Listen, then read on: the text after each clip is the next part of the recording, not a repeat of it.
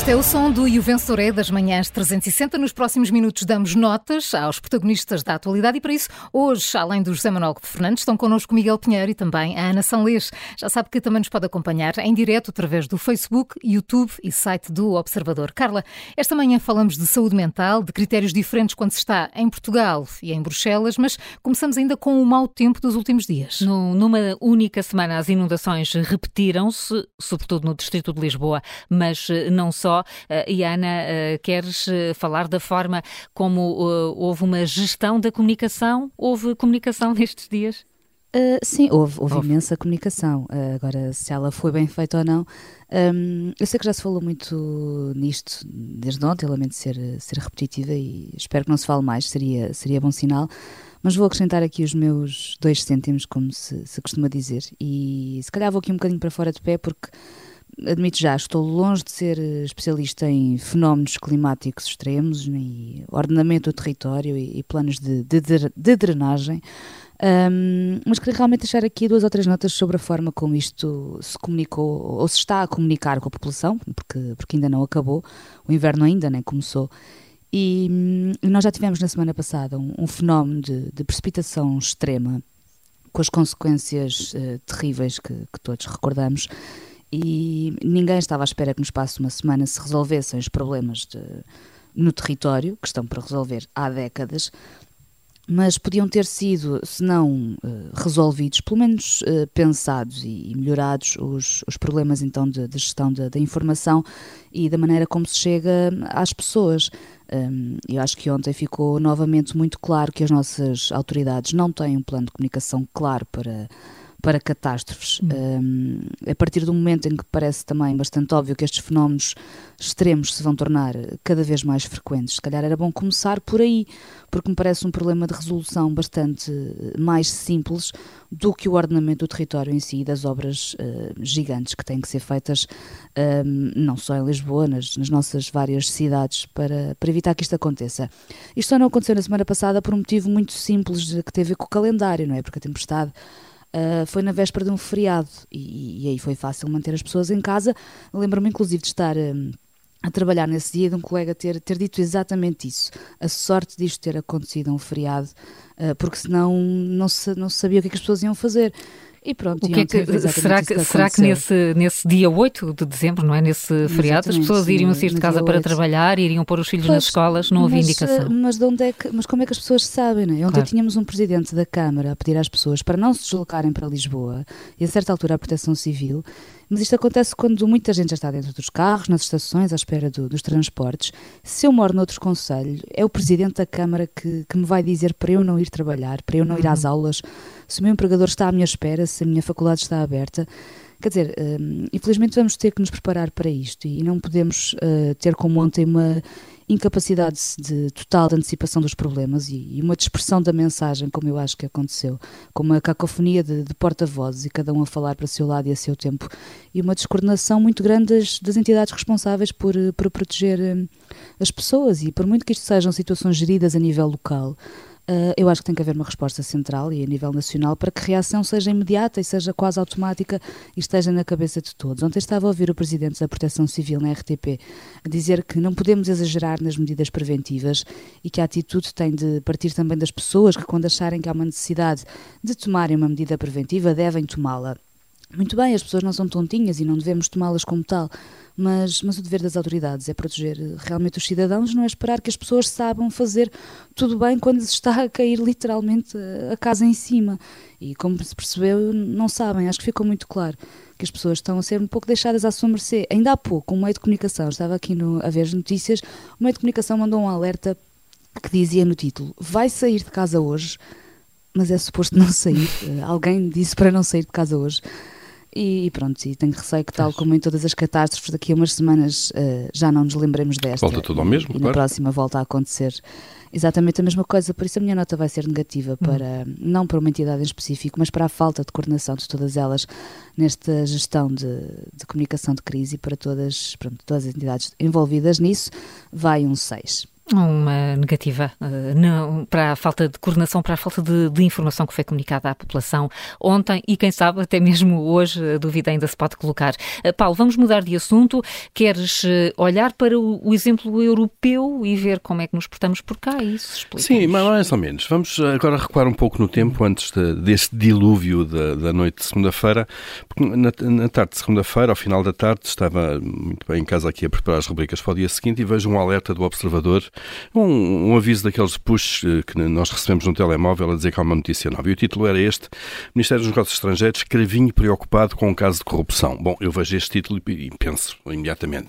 Finalmente, o atual Ministro dos Negócios Estrangeiros, ex-Ministro da Defesa, decidiu comentar e explicar ao país uh, porque é que, uh, no fundo, deu, deu, ao país as explicações que deve uh, sobre o caso Tempestade Perfeita, que, que levou, levou já a detenção de um ex-responsável da área da defesa. Mas abri a notícia, durou poucos segundos, abri a notícia e uh, o meu otimismo acabou aí, porque depois o desenvolvimento era este. O ministro, ministro dos Negócios Estrangeiros assume grande preocupação com um caso de corrupção que belisca instituições da União Europeia.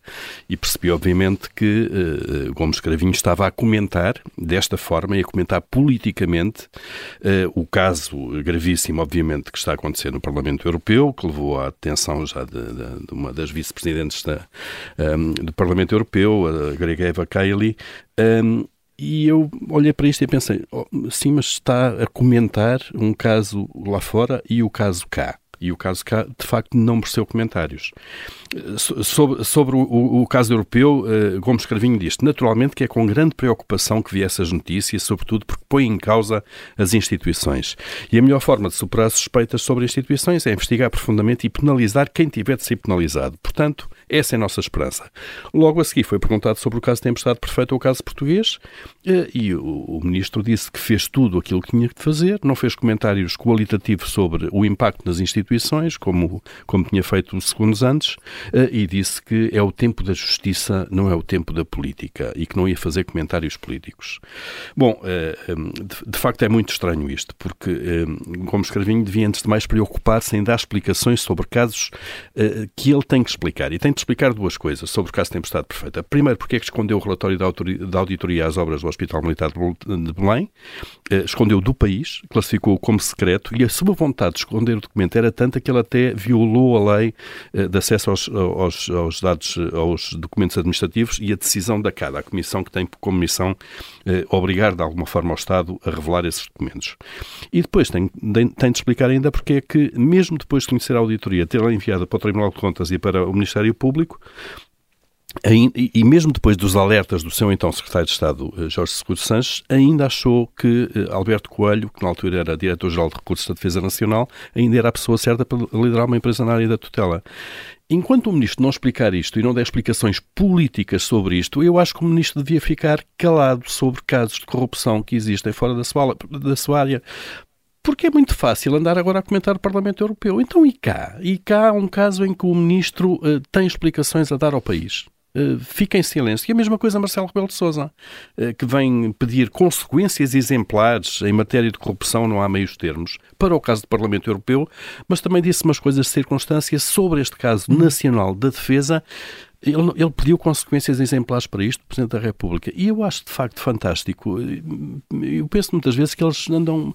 Ou pensam que as pessoas são tontas e não. Os, os dirigentes políticos pensam que as pessoas são tontas e não reparam nestas coisas.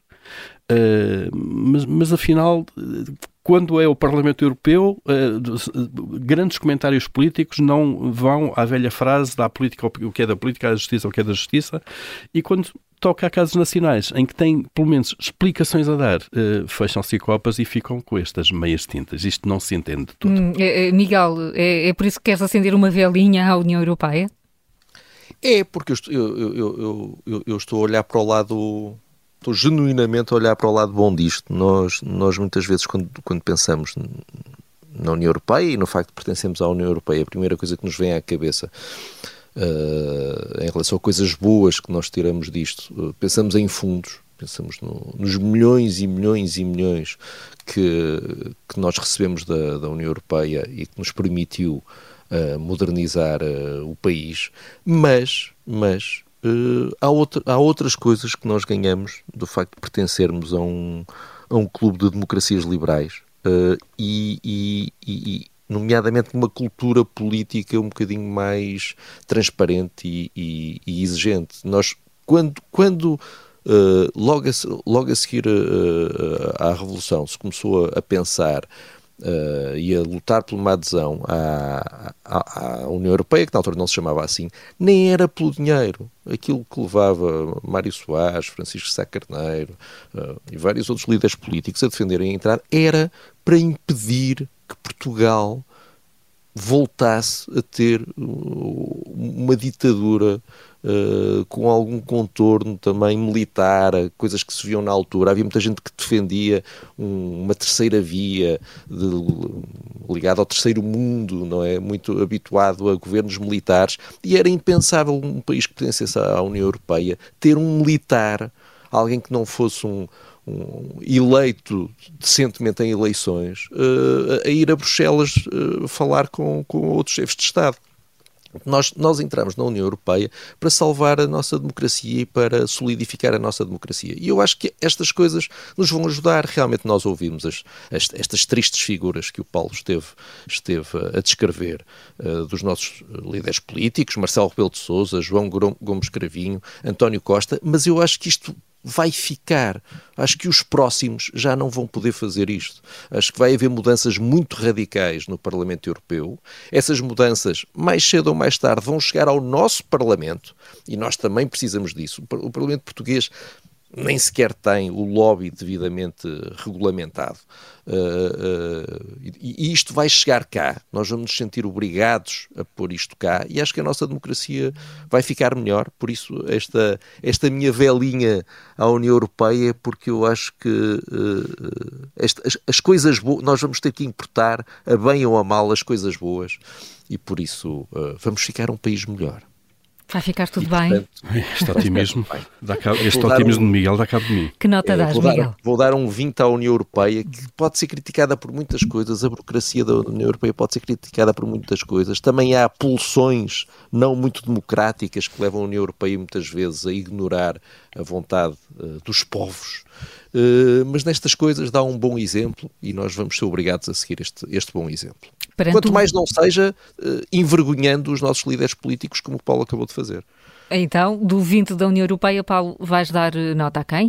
Eu vou olhar para o copo meio vazio, não é? Hum. Uh, e olha, dão seis uh, ao Presidente da República e ao atual Mené.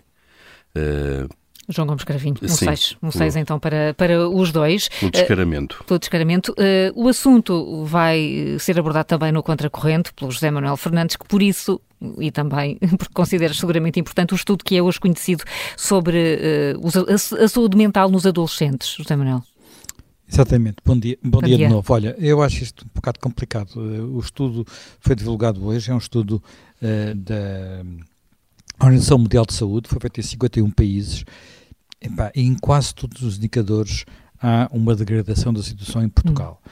Uh, por exemplo, uh, autolesão, portanto, infligir uma autolesão porque uma pessoa se sente deprimida, porque se sente isolada, porque está triste, essas coisas todas. Estava em 20% em 2018, está em 25% em 2022. Envolvimento em luta estava em 27% em 2018, está em 32% agora. A percepção de infelicidade passou de 18% para 28%. Pessoas que se dizem que se sentem, ou jovens que se dizem que se sentem nervoso, nervosos quase todos os dias, passa de 14% para 21%. Uh, eh, tomar a medicação para ter, por ter dificuldade em adormecer, não estamos a falar de pessoas uh, com Estamos a falar de pessoas que estão no oitavo, sexto, sétimo, oitavo ano. Portanto, uh, passa de 9% para 15%. Medicação contra o nervosismo passa de 11% para 16%. Eu podia continuar por aqui adiante. Todos estes indicadores são, a meu ver, bastante preocupantes. Uma parte deles podem ter a ver com uh, o que se passou com a pandemia. Uma parte deles uh, poderemos achar que nem são indicadores particularmente angustiantes, porque todos sabemos que nestas idades, ah, às vezes, enfim, todos nós houve dias em que nos sentimos tristes, houve dias em que nos sentimos deprimidos. Uh, agora, daí passar à medicação, daí passar a, a, coisas mais complicadas, medicação para a tristeza, por exemplo, também aumentou de 6% para 10%. sentir medo todos os dias, uh, sentir-se triste quase todos os dias, fico um bocadinho, fico um bocado, fico bastante preocupado com isto, sobretudo porque estamos num país onde todos os anos se fala de promover a saúde mental, de haver orçamento para a saúde mental, de ter a saúde mental com um lugar de destaque no Serviço Nacional de Saúde e isso continua sem acontecer. Eu devo dizer que isto, na minha perspectiva, não é apenas um problema do Serviço Nacional de Saúde, tem também a ver com a forma como se vive, quer dizer, é completamente diferente uma família uh, ir, por exemplo, uma coisa que se vê muito nos restaurantes, vai só a um restaurante, vê-se uma família inteira que em vez de estar a conversar, em vez de estarem a falar uns com os outros, estão todos a olhar para o telemóvel. É verdade. É verdade. É verdade. Vemos todos isso. Vemos todos isso. E, portanto, há, é, é, é, uma das partes do inquérito que, que diz é que é, as pessoas sentem que é, têm que passar mais tempo na internet. Portanto, utiliza a internet para fugir a pensamentos negativos. Passa de 28% para 47%. É metade das pessoas. Portanto, a internet como fuga.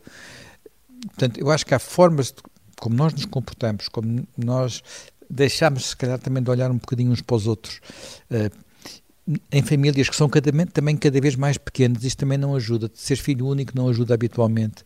Portanto, tudo isto deve nos levar não apenas a falar de saúde mental, mas também a falar de outros hábitos culturais que se têm vindo a instalar e que têm vindo a degradar, de facto, olha, a felicidade, o bem-estar com a vida dos mais novos. Portanto, eu acho que este estudo deve nos levar a uma grande uh, reflexão e, portanto, eu vou dar uma nota estranhamente positiva, neste caso à Organização Mundial de Saúde, que eu tenho farto de criticar, mas eu tenho, nos últimos tempos, tenho andado numa de dar notas positivas e, portanto, vou dar uma nota à Organização Mundial de Saúde por nos ter feito este relatório, há muitos relatórios, mas este é particularmente importante e por isso eu, eu, eu, eu vou-lhe dar um, um 16. Agora esperamos consequências, não é, José Manuel? Agora esperamos é consequências, isso mesmo, esperamos consequências, porque não podemos continuar a falar de saúde mental como sendo sempre um problema só dos outros, como sendo uma vergonha, portanto, uma coisa que não se pode falar em público, por exemplo, que é uma coisa que acontece muito, e não dando uh, designadamente ao Serviço Nacional de Saúde os meios, e às escolas também, os meios necessários para enfrentar estes, estes problemas. Ah, Deixa-me só, sobre saúde mental, de facto, são tabus que se vão quebrando de alguma maneira. Uh, e a comunicação social tem prestado um bom serviço a esse nível e figuras públicas, atenção também. Sim, sim. Uh, pela, Eu acho que aquilo, por exemplo, narrarem que, os seus casos pessoais ajudam a, no, a tirar, a afastar o tabu. Na, na, na rádio e no, no Observador com o labirinto, o labirinto. pessoas uhum. tiveram o labirinto, o labirinto é muito positivo. Lá tem tido imenso sucesso, há imensas pessoas a ler, a, a ler e a ouvir aquele, aquela série e eu acho que isso é muito bom porque mostra mostrar que não estamos isolados, que houve outras pessoas que tiveram os mesmos problemas, às vezes é metade do caminho andado para resolver os nossos próprios problemas. Sem dúvida. Uh, sobre o teu otimismo sobre o SNS, boa sorte com isso, não é? Porque se nem. Não, eu não tenho otimismo, eu tenho ceticismo. Ah, é, é um alerta apenas. Não? É? Eu só chamei. Não, é, todos os anos, quando chega o Orçamento de Estado, discute se há ou não há dinheiro para incluir mais saúde mental no SNS. E nas escolas. Depois há sempre lá umas verbas claro. e depois nunca acontece quase nada. E é por isso que uh, a tua nota, e positiva, o 16, vai para a Organização Mundial da Saúde. vai, vai, para, vai para o relatório que nos ponha mais uma vez a falar e olhar melhor para as questões da saúde mental, sobretudo nos adolescentes, porque quando falamos desse uh, tabu e desse preconceito, ele será eventualmente uh, maior ainda nos jovens. Está feito o e o vencedor de hoje. Até amanhã.